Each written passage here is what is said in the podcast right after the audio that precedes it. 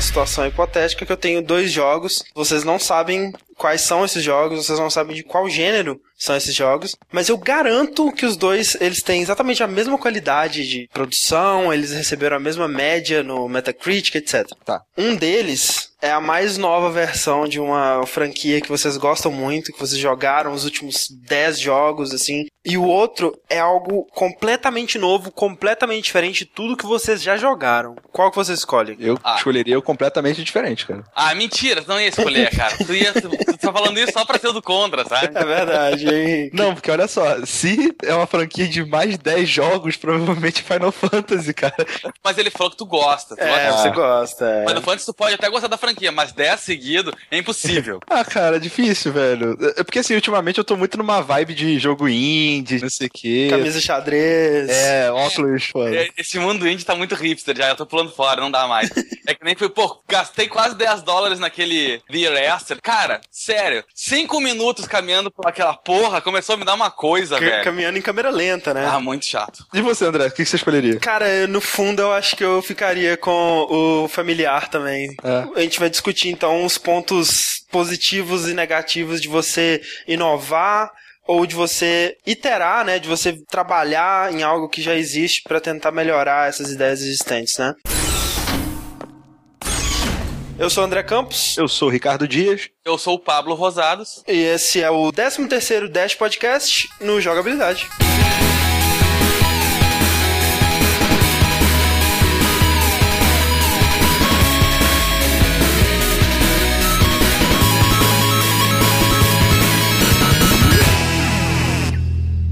Então, Pablo, seja bem-vindo ao Dash. Oh, muito obrigado, tô assistindo em casa. Nossa, quantas vozes conhecidas. Pois é. Você sabe que aqui, como a gente tem pouca mão de obra, né, a gente põe o convidado pra trabalhar na leitura de e-mails também, né? ah, sério. Sério? Tem nome estranho? Cidade vagabunda? Droga, eu esqueci, cara, eu tinha que ter escolhido. É, antes da gente ir pra leitura de e-mails, então, quero avisar que nessa segunda, no dia do lançamento desse podcast, não sei se de manhã já vai estar no ar, mas eu participei do Overkill lá no Super Controle. A gente falou dessa nova moda aí de modos alternativos de financiar um jogo, Aham. talvez a falta de dependência de publishers, essas coisas. A gente fez uma discussão bem maneira lá, então. E também a gente recebeu, não desenhos, mas a gente recebeu algumas montagens essa semana do Nicolas Valentim, né? Ele fez o, o gráfico da dificuldade do Symphony of the Night, que explode depois que você pega a Uhum. Crusade Green. Ele colocou até o spritezinho dela cortando o gráfico, assim, né? Uhum. E também ele fez o Shaft, o Samuel Jackson lá com a roupa de padre, e ficou bem legal. Tá, mas peraí, peraí, peraí. Ficou legal mesmo é que nem na download, aqueles desenhos cagados pra caralho? Não, que isso, todo desenho, desenho Ah, com muito tá. amor. Esse nível continua alto, né? Então, Pablo, lê o nosso primeiro e-mail aí. Tá. Sabe que eu nunca sei falar o sobrenome dele? Do Frederico Lonha Júnior. Eu não sei. Loman. Ah, Loma. Então é o Frederico Loman Júnior, que, cara, é muito legal. Ele me deu um jogo no Steam, Psiconautas, depois que a gente falou do cast, ele me deu. Ah, pode crer, legal. Legal. Olá, senhores. Quando saiu o tweet do cast, confesso que fiquei muito curioso. Mal tinha ouvido falar de Round of Blood. Daí achei melhor conhecê-lo antes de ouvir. E fiquei impressionado. Claro que o PC Engine é de deixar o queixo caído. Imagina esse 93, é assustador. Mas o jogo sofre com seus personagens jogáveis. Hitcher. Cara, esse não é o nome daquele cantor vagabundo que, cara, bota, bota até música do Hitcher agora. Hitcher não é um Belmont, nem fodendo. Ele é muito esquisito e alegrinho. E a Maria, puta que me pariu. Cara, a Maria é nojenta Que demais. isso, cara, ela é muito legal. É, ela fica gritando, é muito chata. A mina tá muito deslocada no castelo. E ela ataca com pombinha. Tira totalmente o clima do jogo. Type of the Night eu nunca consegui gostar. Que merda, cara. Como eu jogar Zelda e dizer que o. O Ocarina of Time uma merda, né? Que merda, entendeu? Ou como jogar Final. Bom, não dá. É, de, ca- de cara, sempre detestei o Alucard. Quem foi o filho de uma puta que pensou nesse nome? Pô, eu me vanglorio, sabe? Eu sou daquele cara que entra numa rodinha de conversa e diz, cara, Alucard é Drácula ao contrário. O cara que escolheu esse nome é um deus pra mim. Ele criou diálogo entre nerds. Eu ainda prefiro me lembrar de Castlevania 1 e 3 do NES. Jogos que eu realmente curti. É isso aí, valeu Fred Loman pelo e-mail. Sobre a Maria, realmente, né, tem esse aspecto dela ser completamente Sim. o oposto de todo o clima do jogo, né? Mas eu acho que era pra ser uma parada meio cômica mesmo, eu, eu acho ela muito legal no Round of Blood. Esse lance do Alucard não foi ideia do Symphony of the Night, né? Esse já existia antes, até, até naquele anime lá do, do Helsing, né? Que o personagem também chama Alucard. Acho que os japoneses eles empolgaram com essa parada, Sim. assim, eles acham muito legal, Que, né? Aliás, a Lucard do Helsing realmente. Esse é um vampiro de verdade, cara. Ele é, né? Aqui, na verdade, não é um e-mail, é um comentário. E quem fala é o Dash Mascarado. Ouvindo o cast, eu percebi o quanto Castlevania é excelente. Seria o melhor jogo 2D já criado? Será? Será? Vocês não comentaram sobre o vício que era completar todo o mapa do jogo. Isso gerou vários mitos na época. Dizem que o máximo era 210%, outros dizem que conseguiram mais. Lembro que ficava horas fazendo aqueles pulos de bater a cabeça do Alucard no teto para completar o mapa inteiro. Isso é verdade, eu também fiquei fazendo isso. Pois é, é oficialmente, né, sem glitch, sem nada, o máximo é 200.6%, né? Uhum. Só que tem como você abrir áreas do mapa que não estão no mapa, assim, que... o jogo, e aí você consegue até 400%. Que bonito, né, cara? O coreano tá sempre aí. O cara lança o jogo falando assim, ah, quero ver quem é que vai conseguir 206%. ah. É, normal. É, não lembro de comentários sobre os familiares também. Eles ajudavam seu personagem ganhando experiência e ficando mais espertos. Tinha a espada, o morcego, a caveirinha fantasma, o diabinho e fada. É legal que cada um deles tinha meio que uma personalidade, né? Uhum. A, a, fadinha, ela, se você ficasse parado muito tempo, ela sentava no seu ombro, né? O morceguinho, quando você virava um morcego, aparecia um coraçãozinho na cabeça dele, assim. eu usava o diabinho, porque quando ele a, abriu um botão lá de uma parte, lá eu achei ele mó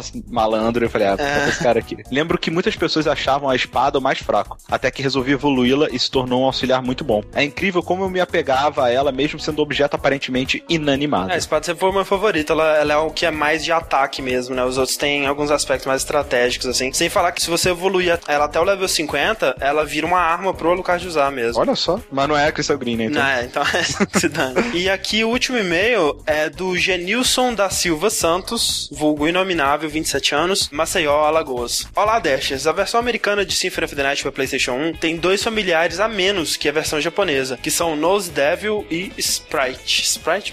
tem o Sprite, né? Uma latinha de Sprite. É. Mata sua sede. A versão de Sega Saturn do jogo vinha com a Maria e o, e o Richter, que o Paulo falou, né? Como personagens jogáveis já no início do jogo, além de duas novas áreas no mapa. A versão desbloqueável do Symphony of the Night no PSP é quase a mesma que a Sega Saturn, porém com alguns atrativos a mais. Realmente a versão do PSP, né? Se você gosta do Round of Blood e do Symphony of the Night, é a ideal, né? Que tem tudo lá, né? Sobre o final, Maria vai realmente atrás do Alucard e fica perseguindo ele por um ano até convencer que eles poderiam levar uma vida a dois, né? Tipo, Caraca. depois de um ano, ele, tá bom, mano. Ok, eu vou morrer, você vai morrer um dia mesmo, eu é. vou minha vida, foda-se.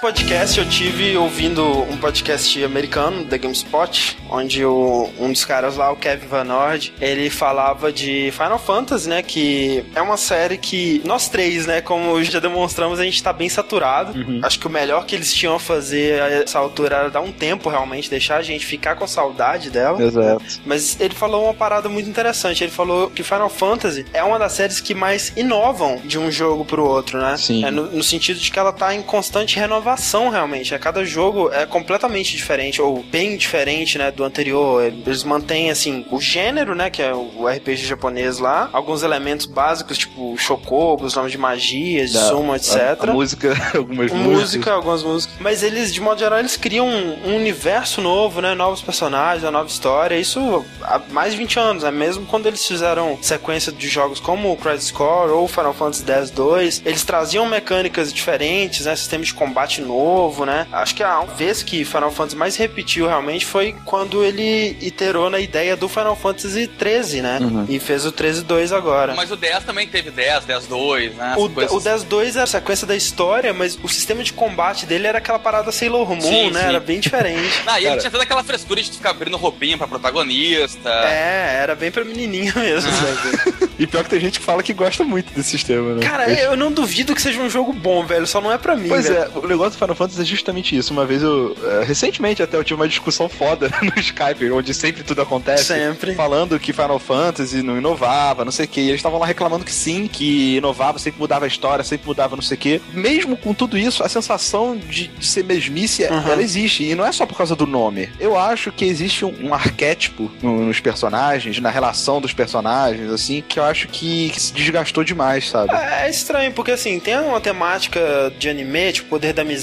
essa parada toda assim, que teve bastante no 13 e no 13.2. Mas se eu pegar pra pensar o, o, o 12, por exemplo, é uma temática diferente, é uma temática mais política, de guerra, não é tanto essa... Mas sabe que eu, eu, eu, vou dar uma opinião bem diferente. Eu acho que hoje em dia, Final Fantasy, ele se tornou o que existe de JRPG, né? Eu acho que antigamente, cara, na geração de 16 bits e 32, nós tínhamos uma enxurrada. O que, que tu olhava era JRPG chegando. E aí depois que a BioWare e a Bethesda criou um ramo, um nicho de uma coisa ocidental. Uhum. Então eu acho que o Final Fantasy já deixou de ser um pouco a franquia Final Fantasy para se tornar o representante e a luta do JRPG para ter espaço nesse mercado, entendeu? Aqui é. no ocidente, pelo menos. Exatamente. É um dos poucos que tem relevância ainda. É, né? tu até vê alguma coisa saindo, como o The Last Story e até o Xenoblade Chronicles, eu acho que foi o que saiu pra, pro Wii. Cara, eles são tão restritos no mercado que saíram anos depois da versão uh, japonesa, quando o Wii já tava passando por uma fase de recesso foda agora, que é um jogo a cada seis meses, um ano, é, né? Talvez seja o lance do público que compraria Final Fantasy ter partido para outra, né? Porque na época do PlayStation 1, do Super Nintendo, quando você queria essa história épica, né? Essa sensação de aventura e tudo mais, era Final Fantasy que saciava isso. E hoje em dia a gente tem mais opção e opções que fazem isso melhor, né? Enquanto Final Fantasy ele meio que continua naquele mesmo formato de história da época do PlayStation, né? É, mas Final Fantasy ainda vende muito. Vende, né, cara? Não, não vende como vendia, né? E é um declínio muito claro se for pegar para analisar, porque o Final Fantasy 13, se você somar PS3 e Xbox, ele vendeu perto de 6 milhões, o que é bem impressionante, né? Mas o 10 já vendeu mais de 8 milhões, né? O 7 vendeu mais de 10 milhões, né? E acho que mais que números de, de venda, acho que é relevância, né, cara? Acho que Final Fantasy já foi uma das franquias mais importantes, né? Da, da história, assim, né? Que no ocidente ele não vai nem de perto a relevância de um Skyrim, por exemplo. Da... Sim, eu acho que até no Japão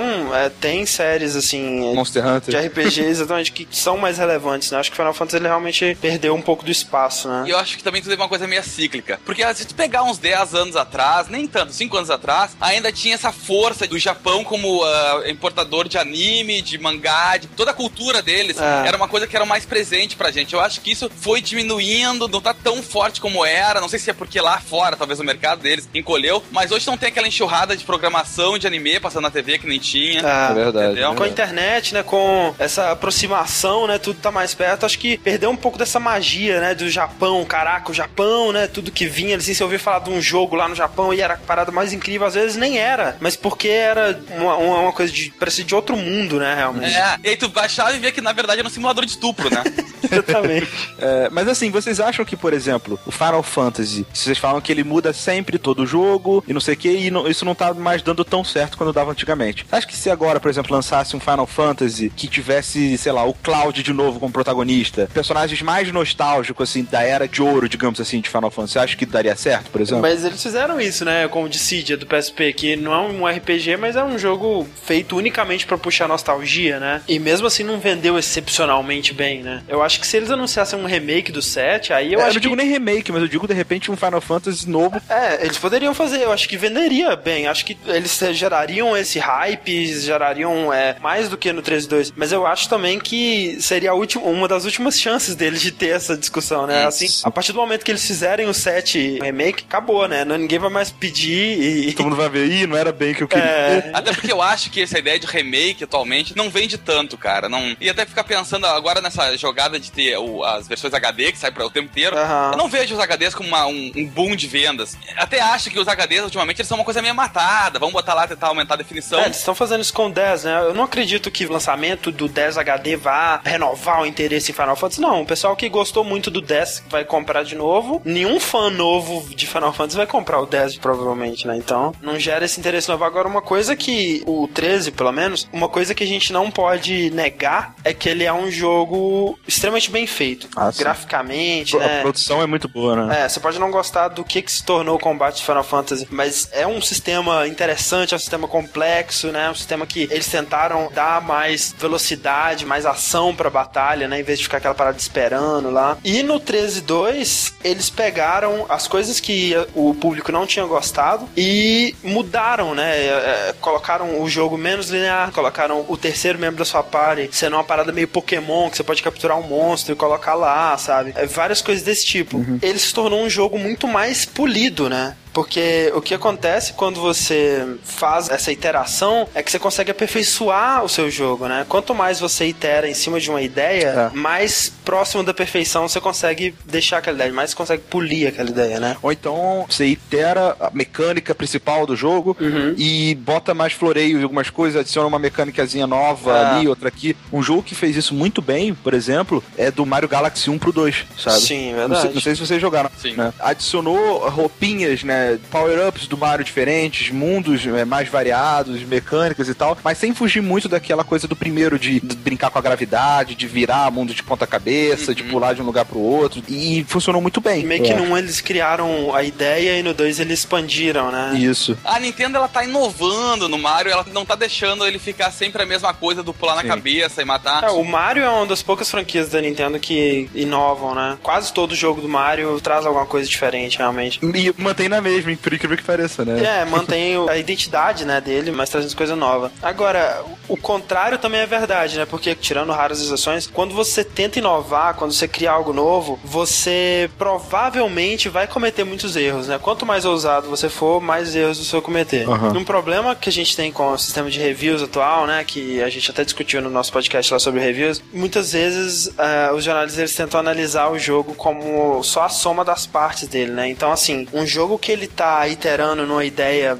que tá pronta, né? Ele provavelmente vai receber uma nota boa, porque ele fez tudo certo, né? É um jogo que funciona bem. É o caso do Modern Warfare, né? Você pode falar o que quiser do jogo, mas ele é um jogo extremamente bem feito. Uhum. E o contrário, quando um jogo ele tenta fazer algo maluco, algo que nunca foi feito, provavelmente ele vai receber notas baixas, né? Como é o caso, por exemplo, daquele El Shaddai, uhum. que é um jogo japonês muito maluco, muito bizarro, que tentou fazer algumas coisas bem diferentes. E realmente, né? Ele não é polido. Uhum. É uma troca interessante você arriscar essa inovação, sabendo que seu jogo talvez vai ser mal recebido pelo público porque ele não é tão polido quanto um jogo que já tá lá pronto. Eu acho que depende de quanto você inova. Por exemplo, Syndicate, o novo, não tem nada a ver com o anterior dele. Nada, nada. Eu tenho certeza que deve ter alguma coisa ou outra que remete àquele mundo, eu não sei. Tem, é, né? alguma coisinha ou outra. Mas que deu muito certo, né? O jogo aparentemente é muito bom. Tá certo que ele usa uma mecânica de FPS que já tá de repente até um pouco batida, mas ele inova em várias coisas até no gênero. Eu concordo e discordo. Eu acho uhum. assim, como eu joguei o antigo e joguei hoje, eu acho que ele não tem nada a ver com o antigo. Eles abusaram Exato. do nome, mas eu achei ele. Assim, o, o, modo campanha é uma bosta, descarta, mas ele tem um modo cooperativo sensacional, justamente porque ele é uma cópia descarada de Left 4 Dead, por exemplo. Ah, tá. Ah. Só que eles tiraram os zumbis e botaram uns caras futuristas, entendeu? É, é, tão descarado que entre uma fase e outra vai ter aquela portinha que tu vai abrir, vai ter um monte de munição enquanto tu tranca, todo mundo tá na safe house, sabe? Ah, tá. Mas ele pegou uma coisa que deu certo nos outros jogos e apostou. E aí tu entra no Modern Warfare. Eu acho o Modern Warfare extremamente chato. Aquela explosão, ela tem que acontecer. Uhum. Se tu ficar parado, vai continuar vindo inimigo, entendeu? Uhum. Esse script me irrita. Mas eu fico pensando, cara, me irrita, mas a porra vendeu 8 milhões. Eu gosto. Pois é. mas assim, eu jogo, eu desligo. É exatamente, desligar o cérebro, né? Tipo o filme Michael Bay, assim, né? Então... Sim, exato. Mas eu, eu, não, eu acho válido, o que eu quero dizer é que, assim, falam de inovação, mas eu acho válido tu conseguir explorar o que deu certo nos outros e trazer pro teu jogo. Não sou contra isso. Acho uhum. que o que é bom tu tem que copiar sim. Eu acho que talvez o problema é que tu tinha que pegar umas grandes empresas, essas que têm dinheiro, como a Valve, Nintendo, da vida, o que for, e criar um fundo específico, uhum. entendeu? Pra loucura. Pega o fulano, aquele maluco, toca ele sentado aqui, dá a banana pra ele e dá umas folhas, cara. Vamos ver o que ele faz. Depois a gente vende. E se for um fracasso, cagou-se, entendeu? A, a, Valve faz isso, né, cara? Ela fica sempre de olho nos estudantes, do, do uhum. pessoal que tá experimentando coisa nova. E você vê direto ela contratando gente, né? Pro Portal 2 eles contrataram os caras que fizeram aquele jogo da tinta lá, no é. Portal 1 também. O próprio pessoal do Left 4 Dead era um outro estúdio pequeno que eles incorporaram. Né? Eles estão sempre de olho nesse pessoal. Isso é legal. Acho que mais empresas poderiam fazer isso, né? Pois é. Agora, nesse lance, né, de você ou inovar e não ter polimento, ou iterar e e não ter inovação, existem algumas exceções, né? Que são os jogos que realmente eles inventam algo completamente novo e fazem isso de forma impecável, né? E esses são os jogos que realmente entram pra história, né? Digamos uhum. assim. Por exemplo, como a gente falou no cast do Will Wright, um Sin City, ele tinha muito onde evoluir, mas desde o primeiro ele meio que inventou um gênero, não tinha muita coisa parecida com ele, né? E ele fez um, uma parada bem, né? Claro que teve como evoluir depois, mas. É, tanto que você vê, uh, de edição pra edição, tirando de repente até o, o, o City 4, digamos assim, que para mim acho que foi o ápice da série, depois não teve tanta evolução assim de um pro outro. É que teve Society também, que era um, uma versão bicha do 4. é, mostra que realmente é, eles foram martelando na mesma ideia e foram melhorando cada aspecto do jogo. Mas eu acho que quando você começa a iterar tantas vezes assim numa mesma franquia, numa mesma fórmula, chega sempre no ápice. Se fosse assim, a gente teria não só Final Fantasy com séries infinitas, a gente teria todos os jogos, porque sempre o próximo seria melhor do que o anterior. E não é bem isso que acontece. Ah. Existem pontos de saturação e é muito bom você saber aonde que tá esse ponto para um partir para uma série diferente ou dois aí sim inovar para começar o ciclo novamente. Aqui também tem um lance, por exemplo, no 13, né? Você pode dizer que eles pegaram a ideia do Final Fantasy 13 e iteraram em cima dela, puliram ela, né? Mas se essa ideia desde o início for uma merda, não adianta exato. também, né? Também não adianta, exato. Dentro de um cocô só tem mais cocô, cara. Só tem mais cocô. Você vai polir ele. Nesse aspecto, o que eu respeito demais é o Uncharted, né? Porque. Eu ia falar dele, é verdade. O primeiro é um jogo que foi legal, mas foi bem falho. No segundo, eles fizeram um jogo praticamente impecável, eles, uhum. eles consertaram tudo. No 3, eles viram que não tinha muito para onde ir e agora partiram para outra, né? Uhum. Eles não estão insistindo na ideia. Quer dizer, teve esse do Vita aí, mas não é da Naughty Dog, Sim. né? Então. Cara, eu, eu acho que o Uncharted é, é uma coisa perfeita. Eu tenho que aplaudir os caras, porque para mim é a única forma que o cara conseguiu pensar como é que eu vou passar esses 20 anos de sessão da tarde que eu vi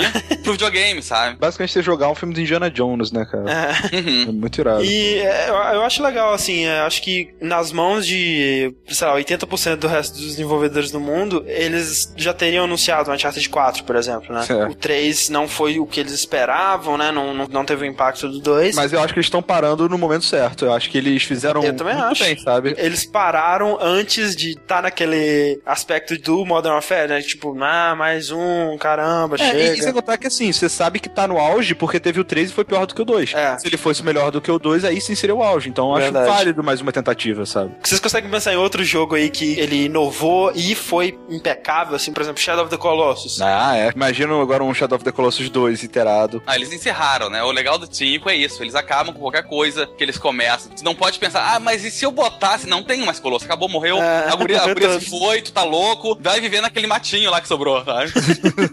aquele matinho é ótimo. Acabou. Left 4 Dead 1 conta? Você acha? Eu acho que no 2 é que eles conseguiram a, alcançar o que eles queriam, né? Que eles queriam sim, mas assim, se você não pensar no 2, foi um jogo que fez bastante sucesso. Mas é, ao mesmo tempo ele sempre pareceu meio incompleto, né? Ele sempre pareceu meio raso, o primeiro, você não acha? Por isso que eles lançaram dois tem é. pouco tempo depois, será? Dois dias é, depois eles lançaram. É.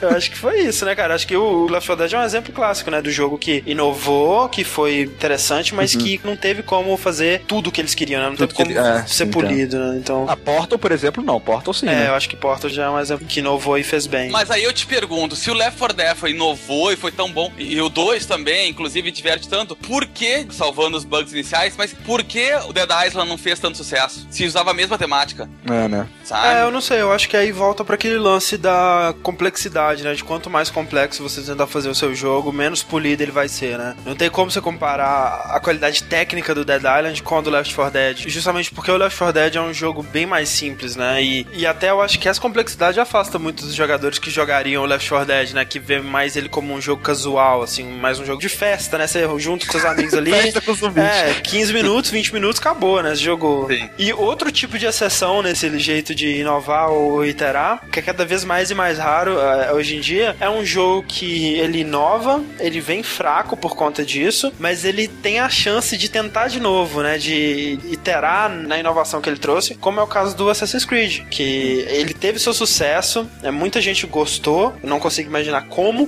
como foi o caso do Rick, o Rick gostou do primeiro Assassin's Creed. Não, parabéns. É, é, cara, eu gostei, cara. Isso é realmente. Eu não consigo explicar. As pessoas perguntam pra mim, eu falei, não sei. Mas, o primeiro Assassin's Creed eu zerei, sei lá, em duas sentadas, sabe? Sei lá. É, ele é um jogo que tem uma ideia muito boa, assim, ele tem um mundo muito legal, as mecânicas dele são divertidas, só que ele é extremamente raso, né, velho? Eles tiveram tempo só de desenvolver aquelas ideias, eles não tiveram como expandir elas, Tanto né? que você vê que o pulo do 1 pro 2 é absurdo. É Não, o absurdo. 2 outro é, o jogo. dois é praticamente outro jogo. A Ubisoft é esperta, que ela tirou até o, o nome do protagonista, já bota outro cara. É. Tanto que só vai mudar agora no 3. O cara fez sucesso, foda-se. Vamos Pois é. um monte Mas de eu, eu gosto mais do Altair, sabia? Mas é, aí eu acho, Pablo, eu acho que eles fizeram certo, né, em iterar pra Uhum. conseguir chegar na perfeição ou perto da perfeição. E agora já estão perdendo a mão, né, cara? Estão recorrendo risco de saturar ou já saturaram, né? Pela ausência de inovações realmente grandes, né? O 3 tá prometendo trazer. E eu acho que demorou, cara, porque assim, ó, no Brotherhood já tava perdido, aí fui jogar o Revelation, já não sei mais o que é história, não não, a história Porra já era. nenhuma. Sabe quando tu faz uma trilogia, só que tu descobriu que tu podia ter acabado o filme no primeiro, aí pagaram um orçamento pra outros dois, fudeu, tu vai ter que inventar alguma coisa, cara. Só que assim, aí vem um lance que eu também me irrito de inovação e ele é um bom exemplo, que é essa coisa que é, cara, tu só vai fazer um jogo pra mim se tu botar multiplayer nele. Ah, é. O Mass Effect, né, agora. É, ah, é o Mass Effect, foi quando saiu o próprio Assassin's Creed. Se bem que assim, o pessoal tá falando que tá legal o multiplayer Mass Effect. É, né? não, e pode estar legal, mas precisava? Não precisava. Não, não precisava, né? Então, assim, eu torço muito pro que o Assassin's Creed 3 dê certo, né? Que consiga renovar o interesse na franquia, porque abandonar ela eles nunca vão, né, cara? É. Basta algo ter dado certo uma vez num dia há 15 anos atrás. Você vê? Tony Hawk, né, cara? Pelo amor de Deus. Um dia. Cara, vai voltar, vai voltar.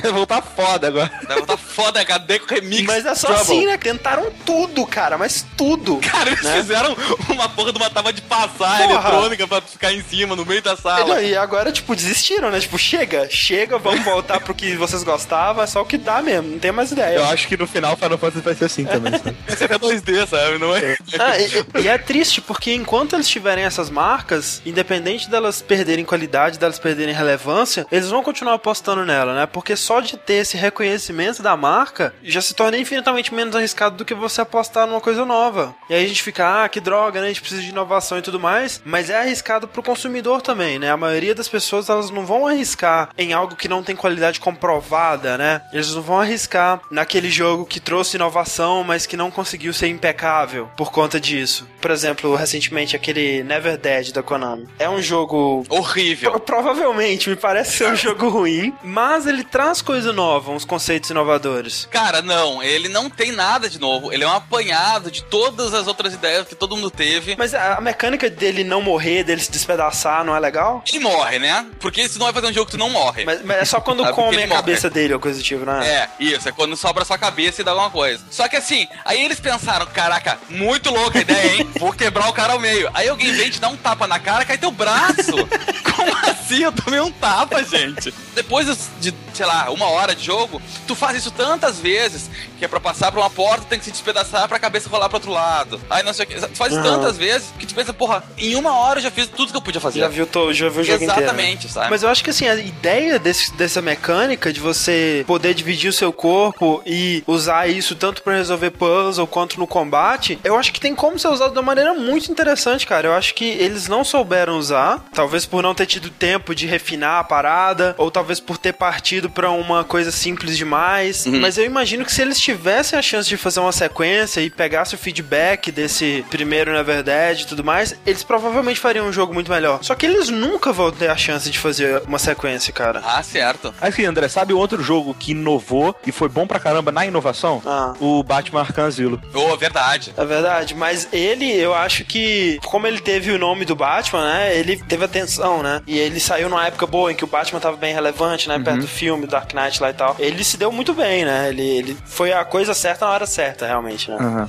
O, o videogame, ele tem essa coisa de personagens icônicos. E aí, as coisas se fixam nisso. E eu não tô falando mal de Sonic, embora eu tô falando mal de Sonic, ou, ou de Mario, eh, que são aqueles personagens de uma vida inteira, mas eu acho que a, indústria de games tem que parar de querer que o Altair fique 10 anos no mercado, entendeu? Sim, sim. Não, você vê a própria Band, né, do Halo lá, que eles já estavam de saco cheio. No Halo Reach não era o jogo que eles queriam fazer, mas como eles tinham um contrato com a Microsoft, a Microsoft meio que obrigou eles, né? Eles já queriam partir pra outra. Então, é, foi o que eles fizeram, né? Eles saíram desse conforto que eles tinham pra tentar algo novo por conta própria, né? Correndo muito mais risco e tudo mais, mas porque realmente eles não aguentavam mais trabalhar com Halo. E aí tu entra na, na 343 lá, acho que esse é o nome da... É, acho que é 343. né? 343 Industry essa, ela entra na jogada e ela consegue falar numa E3 sem rir que vai começar uma nova trilogia. É. Como é que tu fala isso sem rir, cara? Olha só, o cara encerrou o treco, tu vai abrir, sabe? Como tu, é como tu desenterrar o morto pra fazer uma festa com ele. Não, é, é, muito louco. Tipo assim, o próprio Uncharted, certeza que quem fez esse Uncharted Golden Abyss vai fazer mais 3, 4 Uncharted aí. É, o Drake indo comprar um lanche no McDonald's, tá ligado? É. Parando no sinal, assim, oh não, dando derrapado e tal, assim, vai ser foda. É. Mas tá, talvez então, na verdade, não tenha sido um bom exemplo, porque eles próprios não conseguiram demonstrar o potencial da ideia deles, né? Mas você já jogou Alpha Protocol? Não. Que é um, um jogo da Obsidian, né? Que é a empresa que mais recentemente fez o Fallout New Vegas, que é um jogo que ele vai mais ou menos na pegada do Mass Effect, assim, é bem RPG com árvores de diálogo, né? Escolhas e tal. Cara, tu vai falar bem de um jogo que foi feito pela que fez a Fallout New Vegas, não tô Mas aí que tá, eu não. É tipo assim, a Obsidian, ela é uma empresa muito diferente, porque assim, eles. Tudo que eles fazem dá merda. tudo que eles fazem é, são ideias excelentes, mas que são as coisas mais bugadas e menos polidas do mundo, assim. O Elf Protocol é como se fosse um Mass Effect de espionagem, assim. E ele é um jogo absolutamente é, ambicioso, inovador, não tem nada igual a ele no mercado nesse aspecto, sabe? Ele não é um jogo excelente, ele tem vários problemas, assim. Tem um guia de, de como você montar seu personagem se você quiser aproveitar o jogo, porque dependendo do que você montar, você não consegue passar certas Nossa, partes, assim, sabe? É. é um jogo extremamente bugado. Mas eu adorei Alpha Protocol por causa das coisas que ele fez que eu nunca tinha visto em nenhum outro jogo, sabe? Só que o consumidor não vai arriscar, porque uhum. o jogo é caro, né? Especialmente para nós aqui no Brasil. Se você gastou o seu dinheiro do mês num jogo errado, você tá fudido. Você vai ter que ficar com aquele jogo lá. Até o resto do mês, né? Até o mês Porra, que vem. É. Nós todos somos parte desse ciclo vicioso, né? Porque por mais que eu queira mandar a mensagem de que eu apoio que os desenvolvedores na verdade tenham tentado algo novo, por mais que eles não tenham conseguido, que eu acredito que se eles fizeram uma sequência, eles vão fazer algo melhor eu não tenho como dar o meu dinheiro pro jogo mediano deles. Pois é. Então, é, é foda, assim. É, as publishers, elas apostam em sequências porque é seguro, né, cara? Eu lembro exato, exato. na época de Mass Effect 2, por exemplo, que a gente fez o podcast lá e tal, a quantidade de gente que só passou a dar ideia e correr atrás de Mass Effect agora que tinha sequência, né? Porque, pô, tem sequência, então provavelmente é, é um jogo bom, né? E vamos dar atenção, né? Ou então Batman, ah, tem o nome do Batman, então vou dar atenção, ver o que que é. Mas se não tem nada, né? Né? Se é só um jogo novo, é muito difícil esse jogo chamar a atenção do jogador, né? E você não dá atenção porque o, o jogo é novo, aí o jogo não vende porque ele não chamou atenção, e aí só sequências vendem, e aí ele só foca em sequência, não tem jogo novo. Também nós temos que botar na cabeça que isso que a gente tá falando é uma coisa romantizada. Sim. O mundo é dinheiro, não adianta. Então, claro. Tu pega exemplos, por exemplo, de jogos que nós gostamos, que eu lembro bem, que a gente jogou. Eu lembro de nós jogando junto, o Mirror's Edge, por exemplo. Mirror's Edge. Porra, é um jogo do caralho que recebeu uma crítica super positiva, mas não atingiu o número de vendas desejado pela empresa. Uhum. Isso se repetiu depois com a, a, aquele do cara que usa até um colar uma, na, na, no pescoço que controla ele. Que jogo é esse? Cara, que a mulher anda com o cara e aí ela ah, tem um... Ah, eu sei qual. O Enslaved. Enslaved. Isso. Porra, era um jogo que eu achei do caralho. É, jogo que eu tenho que jogar, cara, verdade. Tem Porra, e aí a porcaria, porque teve baixas vendas e olha que as notas foram altíssimas da crítica, ele não, não, não, não vai ganhar uma sequência. É outro jogo. O Enslaved é um jogo cheio, completamente repleto de problemas, mas mas, mesmo assim, você vê que ele tem muitas ideias interessantes ali. Se ele tivesse uma sequência, provavelmente seria um jogo fantástico, né, cara? Sim. E, e o caso do Mirror's Edge é especialmente triste porque ele é, assim, uma prova clara de por que que não é inteligente você inovar nessa indústria que a gente tem. Porque teve uma época que a EA era a maior publisher, né? Com os maiores lucros do mercado e tudo mais. Uhum. Aí teve todo o lance da Activision comprando a Blizzard lá, fez ela ultrapassar a EA em 2007. Mas a briga ainda tava lá ferrenha, né, e tal. Aí o, o aquele John Rick Tello lá, que foi nomeado CEO em 2007, ele falou, não, a gente vai fazer uma parada nova aqui, a gente vai investir na qualidade dos jogos, a gente vai investir em novas ideias. Foi nessa que ele abraçou projetos como Dead Space, como Mirror's Edge, como Brutal Legend, que tava uhum. órfão na época, né? E os três foram fracassos comerciais, né, cara? O Dead Space foi o que vendeu melhor. Atualmente, se você somar todas as plataformas dele, ele chega perto de 3 milhões de cópias. O primeiro, né? O primeiro, é. E por ter um apelo mais geral, foi o único que teve uma sequência, né? E foi uma boa interação. Foi uma boa, eu acho que eles melhoraram o jogo. Mirror's Edge, cara, eu rezo todo dia pra que tenha uma sequência, porque a DICE tá maluco pra fazer, imagina, Mirror's Edge na Frostbite, seria coisa linda de Deus. Ele já disse que sim, que vão produzir, que não... ele já voltou atrás umas três vezes também. É. E cara, eu realmente sonho com isso, porque eu acho assim, ó, primeiro, o jogo é sensacional. Eu acho fantástico. Cara, eles fizeram um design todo minimalista, aquela coisa das cores. Ah, é lindo demais aquele jogo, pelo amor de Deus. Ah, então, e isso é uma coisa que podiam apostar ainda. Eu acho que o primeiro Mirror's Edge é um jogo praticamente impecável. Muita gente tem problema com as partes que ele, ele exige que você atire, que você fuja de soldados, que quebra o que faz o Mirror's Edge bom, que é você tá correndo sempre, né? Eu não acho que é tão problema assim, mas eu imagino que, assim, se eles fizessem um novo Mirror's Edge, eles poderiam fazer isso de uma maneira melhor, né? Fazer essas, esses encontros com inimigos de uma maneira mais fluida, né? De você poder fugir com mais facilidade ou coisa do tipo, ou de uma maneira diferente. Mas foram esses experimentos, né, que solidificaram a EA no segundo lugar, uhum. sabe? Tipo, uhum. eu não sei se vocês lembram, na época do Brutal Legend, né? Tava todo mundo, porra, Activision, mercenário pra caralho, só quer saber de Call of Duty. Tá completamente certa, né, cara? Fazer o quê? É, mas aí que tá, André. É aquela coisa que você falou no início do podcast. Eu acho que apostar em inovação não é ruim. É mais difícil de acertar. E infelizmente a EA errou várias vezes. Sim. O Dead Space acertou, por exemplo. Conseguiu, conseguiu fazer uma coisa melhorzinha. Em termos. Em termos, por exemplo, a Valve acertou com Portal. Bioshock foi uma, um excelente jogo. Tem jogos que viraram o que são hoje por causa de inovação. Cara, mas, mas eu acho assim, a Valve só acertou em Portal porque ela arriscou muito pouco. É. Tanto que ela botou dentro de um pacote com um monte, é, é, quase um pacote indie, sabe? Se alguma coisa dali fez sucesso, é lucro, e aí a gente investe naquilo. Exato. Corre atrás, entendeu? Ah, mas e Half-Life, por exemplo? Sim, Half-Life foi uma aposta, mas ao mesmo tempo o primeiro foi lançado numa época em que o mercado era infinitamente menos competitivo do que é hoje. Agora, nessa altura dessa geração que a gente tá,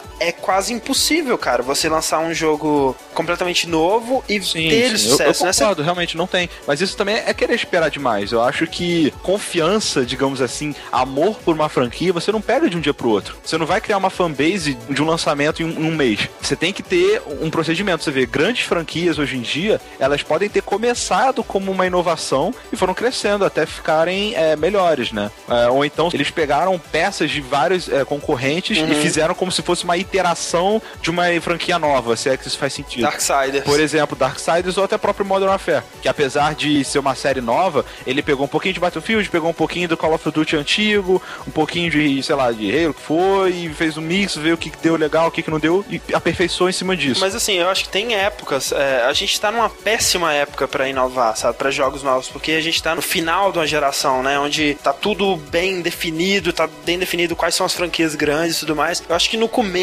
de uma geração funciona, né, dá certo você inovar, porque muitas vezes não tem muita opção pro jogador, né?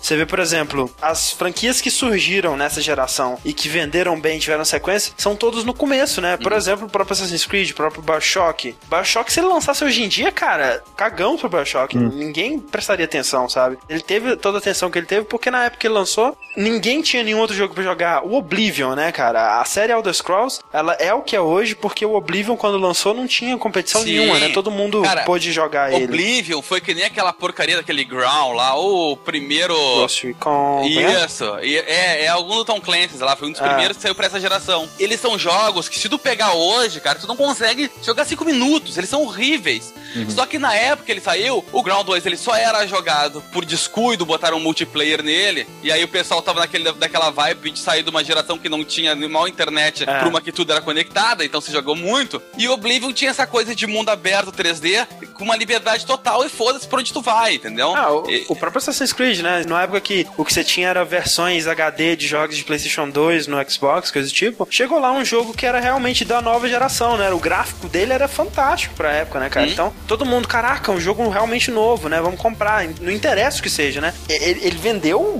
sei lá, mais de 10 milhões, assim, o que hoje em dia, cara, não tem condição de um jogo novo, assim, vender de cara 10 milhões, né? Uhum. A gente vai ver inovação de novo mesmo na próxima geração, né, eu é, acho. Mas bem que essa geração já tá no fim. Eu acho que você inovar numa nova geração também exige grande aposta. Também tem chance de dar muito erro, sabe? Sim, você vai ter que investir muito de cara, né, pra, pra exato, fazer uma nova exato. engine e tal. Ah, mas assim, o fato também é real, né, cara? Qualquer FPS é difícil você ter uma boa venda porque tem muito FPS bom e grande, sabe? O problema é o seguinte, nessa geração, gente, quem não gosta de FPS na geração se fudeu. Sim. Porque dominou. FPS foi o que tinha. Tudo que tinha que era estilo podia ser adaptado para FPS. É, antes era só PC, né? E descobriram como é que fazia para console também. Eu acho que essa geração, ela não teve praticamente nada de inovação. A pouca inovação que eu consegui perceber ficou restrito a redes online, seja na Xbox Live Arcade ou na PSN, porque eram investimentos mais baixos também, né? Sim, acho que as grandes coisas foram sistemas online e controle de movimento movimento também, né? Pois é. Que começou com a Nintendo, depois todo mundo copiou lá. Agora, falando da Nintendo, existem algumas empresas que elas estão na, na, na, posição de, de tentarem, né, tomar riscos, né? Sem ter muito medo de prejuízo, porque elas estão bem financeiramente. A Nintendo já teve melhor, mas ela ainda tá é, relativamente bem e ela tá tomando mais risco do que qualquer empresa que existe por estar tá inovando em hardware, né? Tá experimentando aí com o 3DS, com o Wii U e tudo mais. Mas, por exemplo, a Blizzard, cara. Talvez uma das empresas que tem o maior cofre do tio Patinhas do mundo, cara.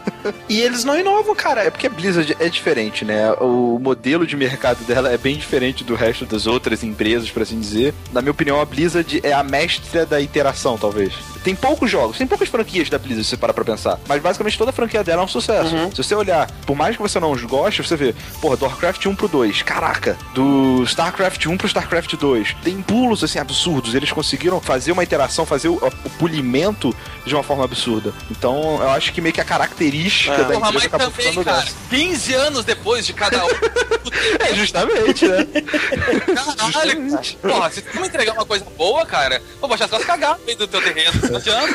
Mas olha só, por exemplo, do que Nuke Forever. Aí, ó. É verdade. Eu acho também que o problema da Blizzard e outro problema também com a Nintendo é que os fãs não querem inovação, né? É. Eu acho que assim, se a Nintendo ela realmente decidisse pegar Zelda, assim, caraca, a gente vai realmente modernizar a Zelda, a gente vai fazer uma história completamente nova, a gente vai mudar o design do Link, a gente vai tirar a Master Sword, vai tirar o objetivo, tirar Ganondorf e ver o que, que a gente faz, né? Ela tentou isso, por exemplo, com o Majora's Mask, que foi um dos Zeldas menos vendidos da história. Você vê que os fãs, eles não querem, né? Você tem uma minoria barulhenta na internet que tá, caraca, a mesma coisa que somos nós, não. eu acho, né? Cara, aí eu acho que problema não é uma, é uma minoria ridícula, mas que é formada por jornalistas de games, Exato. entendeu? Que vai lá no Metacritics e escreve aquelas bosta daquelas resenhas deles, botando pau porque agora o cara usa uma máscara, sabe? Uhum. E aí, claro, nós e vamos lá ler, vimos uma nota baixa e pensamos, não vamos levar isso para casa. Mas também acho que a empresa tem que ser consciente, fazer a inovação gradual. Aí eu digo ponto para Square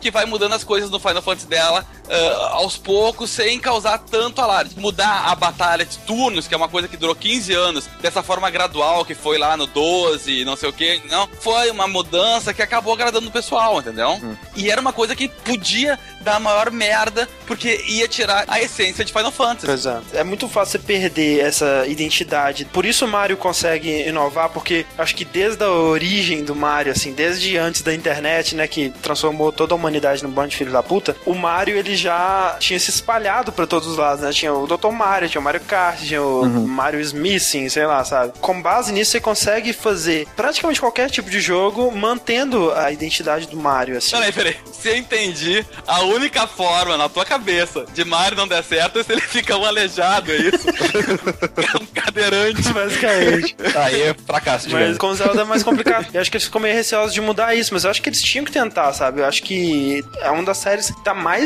estagnadas, né, cara? Acho que Zelda, pelo amor de Deus, mais que Final Fantasy. Um dos momentos que eu mais fiquei animado para um jogo que nunca existiu foi quando saiu aquele boato de que um Zelda seria sobre um maluco que achava que era o, o, o herói. Porra! Eu falei, esse vai ser o melhor Zelda de todos os tempos. E por isso que eu acho que a gente fica, pelo menos eu, fico tão animado com Darksiders, uhum. porque Darksiders é tipo assim, caralho, Nintendo, você não vai fazer essa porra mesmo, você vai continuar na mesma, então deixa que a gente faz, cara. Eles pegam é, alguns elementos que fazem Zelda, né, a estrutura das dungeons, o, o jeito que você usa itens específicos para resolver puzzles dentro das dungeons e depois derrota o chefe, né? E aí você tem é, um mundo aberto, né, com várias dungeons, combinou com elementos de, sei lá, de um God of War, de um Devil May Cry, e ele misturou tantas ideias que ele criou algo completamente novo, né? Você não tem nada parecido com Darksiders, né? De tão misturadão que ele é. E aí eu sei que vai ter um monte de gente que ama a Zelda punhetando por e-mail essa hora, agora tá, já tá ouvindo e escrevendo, tá?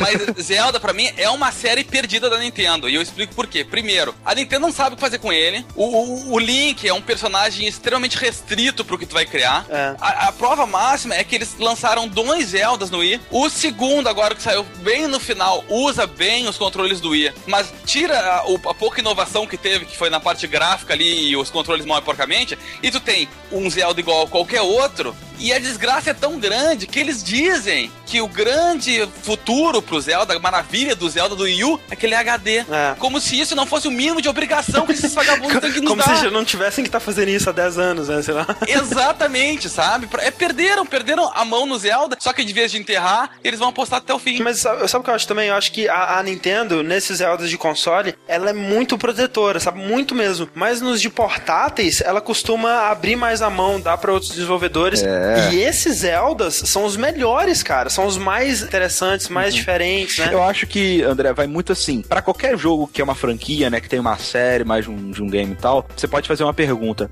O que que eu quero, né? O que que eu espero que o jogo me ofereça quando eu vou jogar um Zelda, uhum. quando eu jogar um Mario? E existem várias formas do jogo mudar os elementos que ele te apresenta para você chegar naquele ponto. Eu acho que Final Fantasy, quem gosta, gosta de aquela aventura meio fantástica, mas com aqueles personagens interagindo, poder da amizade, não sei o quê, aquela coisa meio futurística, mas mesmo assim tem ligado com magia, que o Final Fantasy faz muito bem. Eu acho que a Nintendo com Zelda, eles têm tanto medo, acho que de, de, de não conseguir entregar essa experiência de Zelda, que eles, eles têm medo de de repente de inovar tanto e tal. É, e eu acho que isso é parte do problema, na real, sabia? Porque Beleza. é esse tipo de raciocínio que acaba alienando fãs novos da série, né? Porque mesmo no Final Fantasy, apesar deles estarem usando caminhos diferentes, eles estão sempre chegando no mesmo resultado, né? E talvez essa seja a resposta da pergunta inicial de por que, que o Final Fantasy, mesmo inovando em alguns aspectos, ele se mantém uma série cansada. Hum. Eu acho que o mais certo é a gente pensar o que, que a gente não quer de uma franquia mais, né? Uhum. O Tim Schafer ele tava falando isso sobre Adventures e isso se aplica muito bem a Final Fantasy. Quando as pessoas pedem um remake de Final Fantasy VII, elas não querem realmente um remake de Final Fantasy VII. Elas querem um jogo novo que faça elas sentirem o que elas sentiram com Final Fantasy VII. Mas elas já sentiram aquilo, aquilo nunca mais vai se repetir. O que elas querem é um novo jogo que traga uma coisa completamente nova. É. Pro Zelda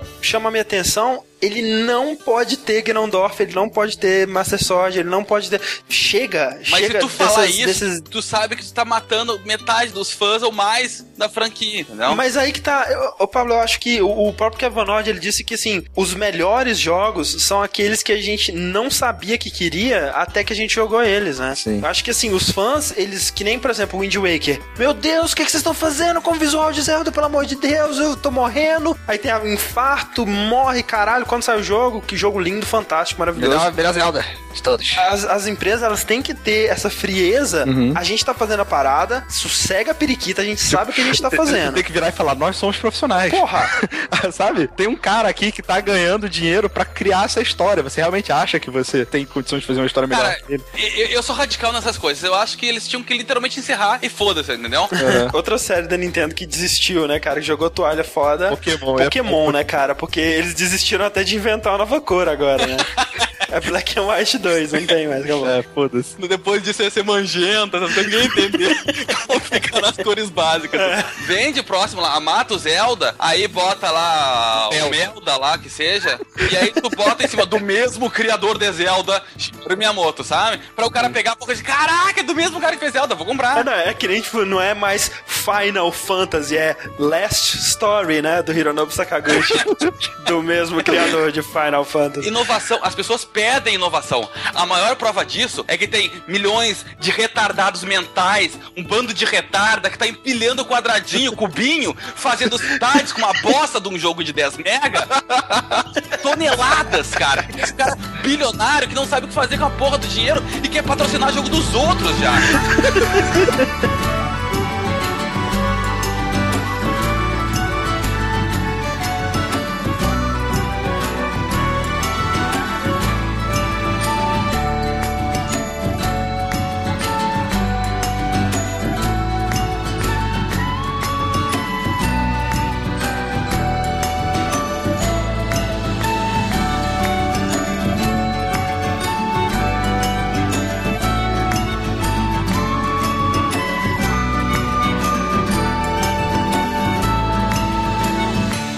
Esse negócio de ouvir o feedback dos fãs é uma parada complicada, né? Porque sem o fã, a desenvolvedora não tem dinheiro. Mas o fã, ele também não considera que uma experiência nova e diferente pode ser melhor do que as experiências que ele já teve, né? Então, Diablo, por exemplo, se fosse perguntar assim, caraca, vocês querem um jogo que é uma iteração, né? Uma evolução em relação ao Diablo 2, ou vocês querem algo completamente novo, né, cara? Todo mundo não faz igual o Diablo 2, quando tentou colocar a parada de um pouco mais colorido lá, pelo amor de Deus, o que vocês estão fazendo com o Diablo 3, né? Demite esse filho da puta! Exatamente, né? Agora, ninguém tem dúvida da capacidade dos caras da Blizzard, são pessoas geniais que estão lá, cara. Imagina se dessem pra eles, se eles tivessem a liberdade de criar algo completamente novo. Você tem alguma dúvida de que seria algo bom? Certeza. Os japoneses, eles estão sofrendo muito com isso agora, porque você vê Ninja Gaiden 3, não sei se vocês viram a jogabilidade dele. Eles estão ouvindo, né? Eles estão fazendo o jogo baseado no que eles acham que os ocidentais querem, cara. Isso é muito deprimente, porque você acaba Isso. perdendo a personalidade do jogo. Você acaba perdendo a visão que o Itagaki tinha pra Ninja Gaiden, né? Metal Gear, por exemplo. Imagina se o Kojima ouvisse as críticas. Ele falasse assim: não, tem muita cutscene, muita conversa de codec, a jogabilidade é confusa. Cara, provavelmente seria uma experiência mais agradável. Seria um jogo muito melhor. Não, eu acho que seria um jogo muito pior, cara, porque ele perderia um dos pontos mais fortíssimos da série, que é a personalidade dela, cara, a maluquice de Metal Gear. Eu acho que devia ter uma empresa, sempre que ela fosse desenvolver um jogo novo, ela fizesse o seguinte: ela pegasse, sei lá, quatro caixas, todos o- os que pessoas, assim, na internet faziam um, um fórum e mandasse várias palavras, fala assim: o jogo será sobre. Aí bota a mão na caixa. Aí tira, sei lá, salsichas. Sim. Personagem principal será. É, sei lá, claro. Copo. Tá certo que 80% das palavras seriam pênis vindo na internet, mas assim, aí deixa o cara desenvolver em cima daquilo, sabe? Ver o que que É. dá. Ia ser engraçado, ia ser bom, velho. Cara, ótimo. É que nem as roletas pra nome de banda. Tu gira lá, Isso. Mamona, virou outra assassina, pronto, somou, virou, entendeu? É ótimo, sabe? Pérola, geleia, fudeu, vamos botar aí, sabe? Deu certo com banda de rock, não tem porque não tá certo com videogame. Só que eu acho que também tem um problema, o mercado japonês, ele sempre foi um mercado que inovou em loucuras, cara. Eu acho que E sim. eu acho que é o ponto forte deles, cara. Acho que é um- um- algo que o ocidental não faz igual, né? Não consegue. Concordo. Outro dia até vi uma- um imbecil desses, o cara que fez os Shogun daquele, sabe? Aquela série Shogun. Sei, sei. Ele falando que, ah, não, o Japão tá no caminho errado porque ele não investe na cultura local. Não, velho, esquece isso, isso é chato. Isso é muito chato, sabe? Ninguém tá aqui pra ter aula. Sabe o que eu gosto? O quê? Eu gosto de Budas gigantes enfiando dentro da terra. Eu acho fantástico também. Isso é fantástico, cara. Coisa perfeita, cara. O problema, velho, é que tu tá entrando num mercado que ele não era o que ele era há 10, 15 anos atrás. O mercado japonês tá fudido. E aí o que tu vai fazer? Tu vai arriscar? Outro problema. Antigamente nós idolatrávamos o Miyamoto, Kojima, o cacete A4. Esses caras, hoje em dia, eles evoluíram. Eles nem sabem mais o que a Nintendo faz ou o que a Konami faz. O, o Kojima, cara, é, o cara tá tão perdido que um dia deve ter chegado pra ele dizendo: Olha só, o, o Rising, a gente mudou de companhia. Rising, o que é isso? Mas, ah, bom, eu vou pra casa então, sabe? E acabou assim. É. E pra eles estão muito cômodo a vida como tá. Então não, não tem mais aquelas mentes criativas que tiveram que desenhar em papel quadriculado e o cacete. Então acontece o que aconteceu com o Shinji Mikami, né? Que agora ele tá trabalhando por uma empresa afiliada da Zenimax, né? A Tango lá. Aí se essa moda pega, vai ficar.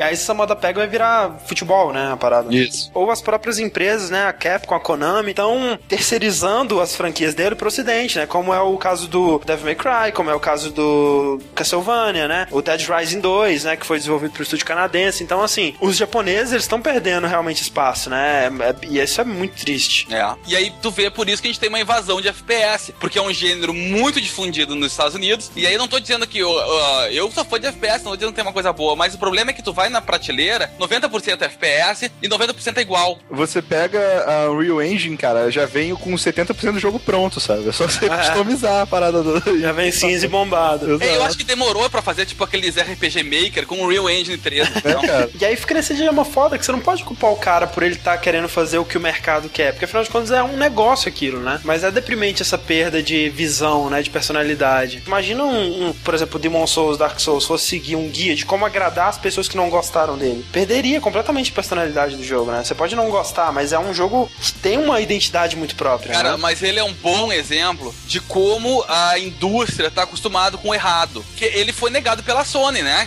Recentemente a Sony falou que não levou a série Demon Souls como exclusividade porque achou meio bobo. Pô, e o jogo fez um sucesso, os outros trouxeram o jogo pro ocidente. Exato. Eles próprios não, não, não esperavam que o jogo ia ser o que foi, né? Pois é. Vou ser bem sincero, acho que se eu fosse lá, eu também não ia esperar, não, cara. É, pois é. Um jogo difícil desses, acho que vai muito contra, né, os estudos que eles têm. É, não, é difícil você ver de cara o que que faz dele um jogo tão especial, né? E, e Uhum. por isso fiquei muito animado com o Dark Souls, porque ao contrário, por exemplo, de que nem a gente falou no Castlevania, que a Konami muitas vezes não sabe o que que faz do Castlevania um jogo especial, a From Software, ela, ela sabe muito bem o que que fez de Demon Souls no jogo especial e, e repetiu isso no Dark Souls, né? Se ela fosse seguir as críticas de quem não gostou de Demon Souls, o jogo teria se tornado um jogo completamente Mario. genérico, né? Mario, exatamente. Mas aí eu dou os parabéns não pra From Software, mas pra Atlus que investiu em trazer a coisa pro ocidente e, e- e lançar nos Estados Unidos. É aquela parcela de loucura que falta da pessoa, da, da empresa dizer assim, cara, foda-se, vamos tentar, vamos ver o que vai dar. Nem que vamos, importa 200 unidades pra lá É, que seja. A Atlus faz muito isso, né? Que ela fez com o Catherine também, né? Que é um Exato. jogo bem diferente. Eu confio muito na Atlus pra fazer esse tipo de coisa. Eles têm um feeling Aham. legal pra escolher meio que a dedo, assim, os jogos legais pra trazer, sabe? Eu acho que. Vocês estão vendo a prova de que isso tá dando certo, porque Catherine é um jogo que também não me agradou, mas é um jogo que espirra É. uh, Oriente, assim, sabe? Claro. Fanservice total, a putaria, toda aquela coisa. e aí tu vai pensar, quanta putaria gostosa e cubinhos, tá? não, não, não ligou, sabe? Aí tu fica, pô, mas o que isso tem a ver? E, e funcionou e vendeu. Funcionou por causa da putaria, né? Você vê na capa, assim, a mulher peituda lá e tal, vamos comprar pra o cara caralho, né? caindo ali, putz, deixa eu comprar. Que, que o jogo é uma bosta, eu, te- eu tô subindo cubinho, mas tu fica na neurose de ver o que vai acontecer com a mulher na, na próxima etapa. É, não, se eu completar isso aqui, com certeza eu vou ver um peitinho. É, exatamente, cara. E Resident Evil 6, por exemplo, é que eles estão mostrando agora que você vai andar e atirar. Me preocupa isso, cara, porque, mais uma vez, tentando fazer o que o Ocidente quer. E aí, andar e atirar por si só é tranquilo. Mas e se essa tentativa de se equiparar com os grandes shooters, Gears of War e tudo mais, se espalhar pros outros aspectos? A gente pode perder. Cover, cover e cover em tudo. Se tiver uma lata de leite no chão, É. tá falando. E aí a gente vai perder o restinho de personalidade que Resident Evil tem, né? Que não é muito já, Já cara. não é muito, não, cara. De boa. Mas assim, eu ainda tô confiante. Eu acho que eles, eles têm uma oportunidade muito boa aí pra tentar repetir o que eles faziam no, no 1 e no 2, sabe? De ter é, lado A e lado B da história. É, sabe? o que eu já acho que eles não vão fazer pelo que tá saindo aí. Pessoas reclamam toda hora que Resident Evil deixou de ser um jogo survival horror. Uhum. né? E isso é bem claro. Você não, não tem mais suspense tanto assim Resident Evil, você não fica mais tenso jogando. É, mas eu- ao mesmo tempo eu acho que as pessoas reclamam que não é mais Survival Horror, mas eu acho que a Capcom já abraçou isso, não é mesmo, né? É, eles nem tentam mais que seja Survival Horror. E pra mim, de boa, sabe? Perdeu esse aspecto, mas ganhou vários outros, que eu acho que são bons também. Então, Então talvez o andar e correr melhore esses aspectos, o que André. me incomoda é, é, talvez eles estarem tentando ouvir essas críticas em todos os aspectos, assim, tentar fazer como um O Gears, problema, né? na verdade, que talvez seja a mentalidade do jogador, que Uhum. fica esperando aquela coisa arcaica de que daqui a pouco vai ter que ter aquela câmera de novo focada no chão, e aí tu dá um passo pro lado, a câmera muda pra janela, sabe?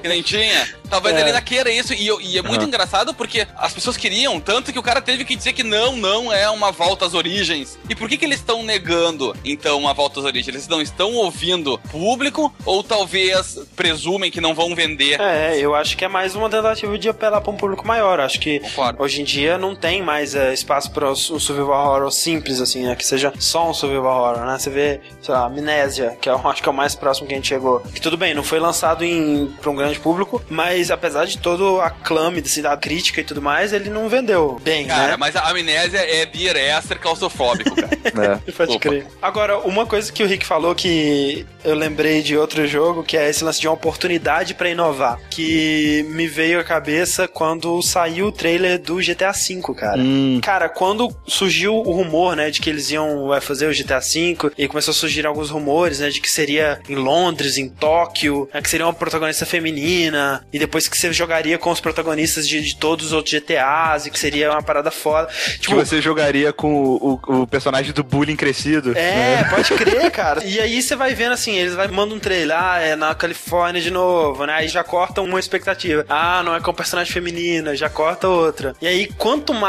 você vai descobrindo sobre o jogo, mais você vai vendo as oportunidades de fazer uma coisa diferente que eles estão perdendo, né? É mais um GTA nos Estados Unidos, com mais um cara que não queria aquela vida de crime, mas uhum. foi arrastado pra lá. E mais de novo, aquela mesma historinha de novo, blá blá blá. Sim, não, e tu, e tu fica feliz porque eles dizem que vai ter uma área bem distinta com a área rural, com não sei o quê. É. Oh, mas isso aí eu vi no Play 2 já, quer dizer, tu não tá me trazendo uma novidade. Desculpa. Pois é, pois é. Eu sou fã de GTA, vou comprar ele com certeza, como todos. Eu vou fazer parte daquele um trilhão de ah, pessoas também. que vão comprar ele também. Mas, mas realmente, eu acho que GTA faltou inovação, faltou foco, vai continuar aquele mundo aberto que todo mundo vai ter uma missão e vai sair atropelando todo mundo. É legal, claro que é muito legal. Mas vamos tentar deixar isso dessa geração, então. Quem sabe na próxima tu já passa pra um, pra um patamar acima. Só, sei lá, só não tenta botar Kinect no GTA.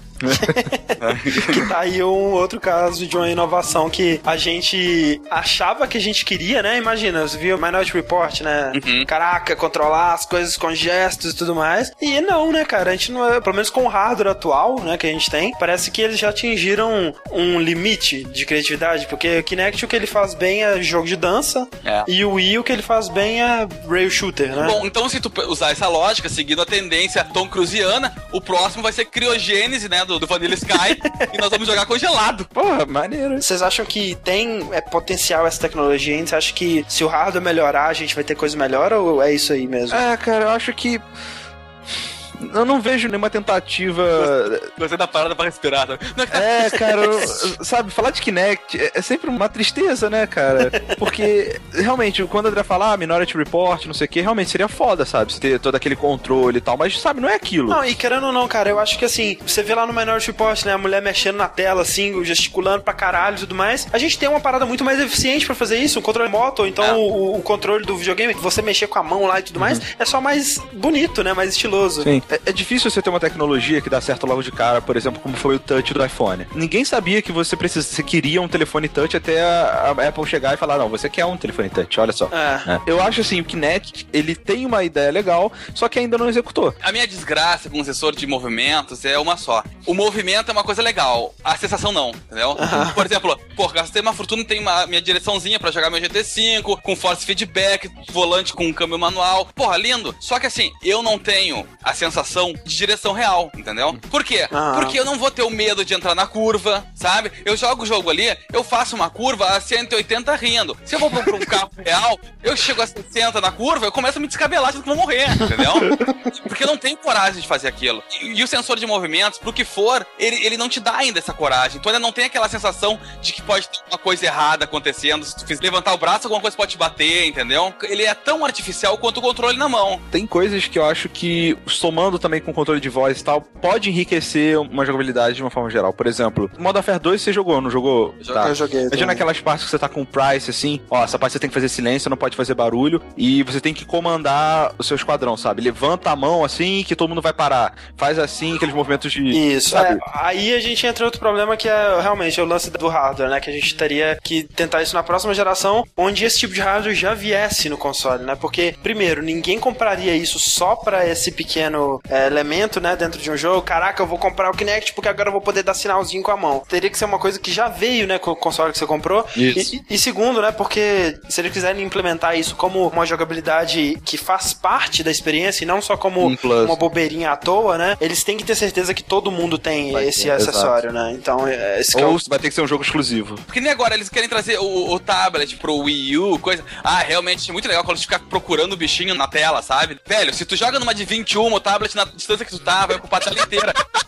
é, em 3 segundos. Aí tu vê que a porra da Microsoft quer fazer a mesma coisa agora, né? Quer dizer, isso é inovação. A inovação é tu ver o que, que uma empresa louca que a Nintendo faz e querer copiar e vai ser a mesma coisa. Não vai vender porra nenhuma. Ah, vai, vende. Tu fala ah, que vende, né, cara? Não, é, olha só, eu acho que a Nintendo ela sempre vai vender porque Mario, Zelda, blá blá blá, sempre tem o um pessoal que curte essa porra. Mas eu também acho que o Wii, ele foi um sucesso porque, mais uma vez, ele era a coisa certa na hora certa. A Nintendo ela já tá muito atrasada pra estar tá vindo com o Wii U, com o console HD, pra tentar competir no mesmo preço com ah, certo. o Xbox e o PS3, né? Eu acho, cara, que a Nintendo ela tinha que ir contra agora. Quando eles começarem a lançar o novo Mario, o novo Zelda pro Wii U, querendo ou não, vai vender, mesmo que seja a mesma coisa, né? O Mario eu até acredito que vai ser uma parada interessante, tudo mais como sempre é. Mas o que eles estão é, divulgando do Wii U, que é esses, esses minigamezinhos envolvendo o controle lá, como se o controle fosse a grande atração, uhum. é, eu não uhum. sei o que, que, eles querem com isso, cara. Sinceramente, é meio complicado. É que eles estão repetindo, porque quando eles lançaram o primeiro Wii, eles realmente estavam trazendo inovação. Pegaram todo mundo de surpresa, sabe? Todo mundo tava esperando o, o já tradicional.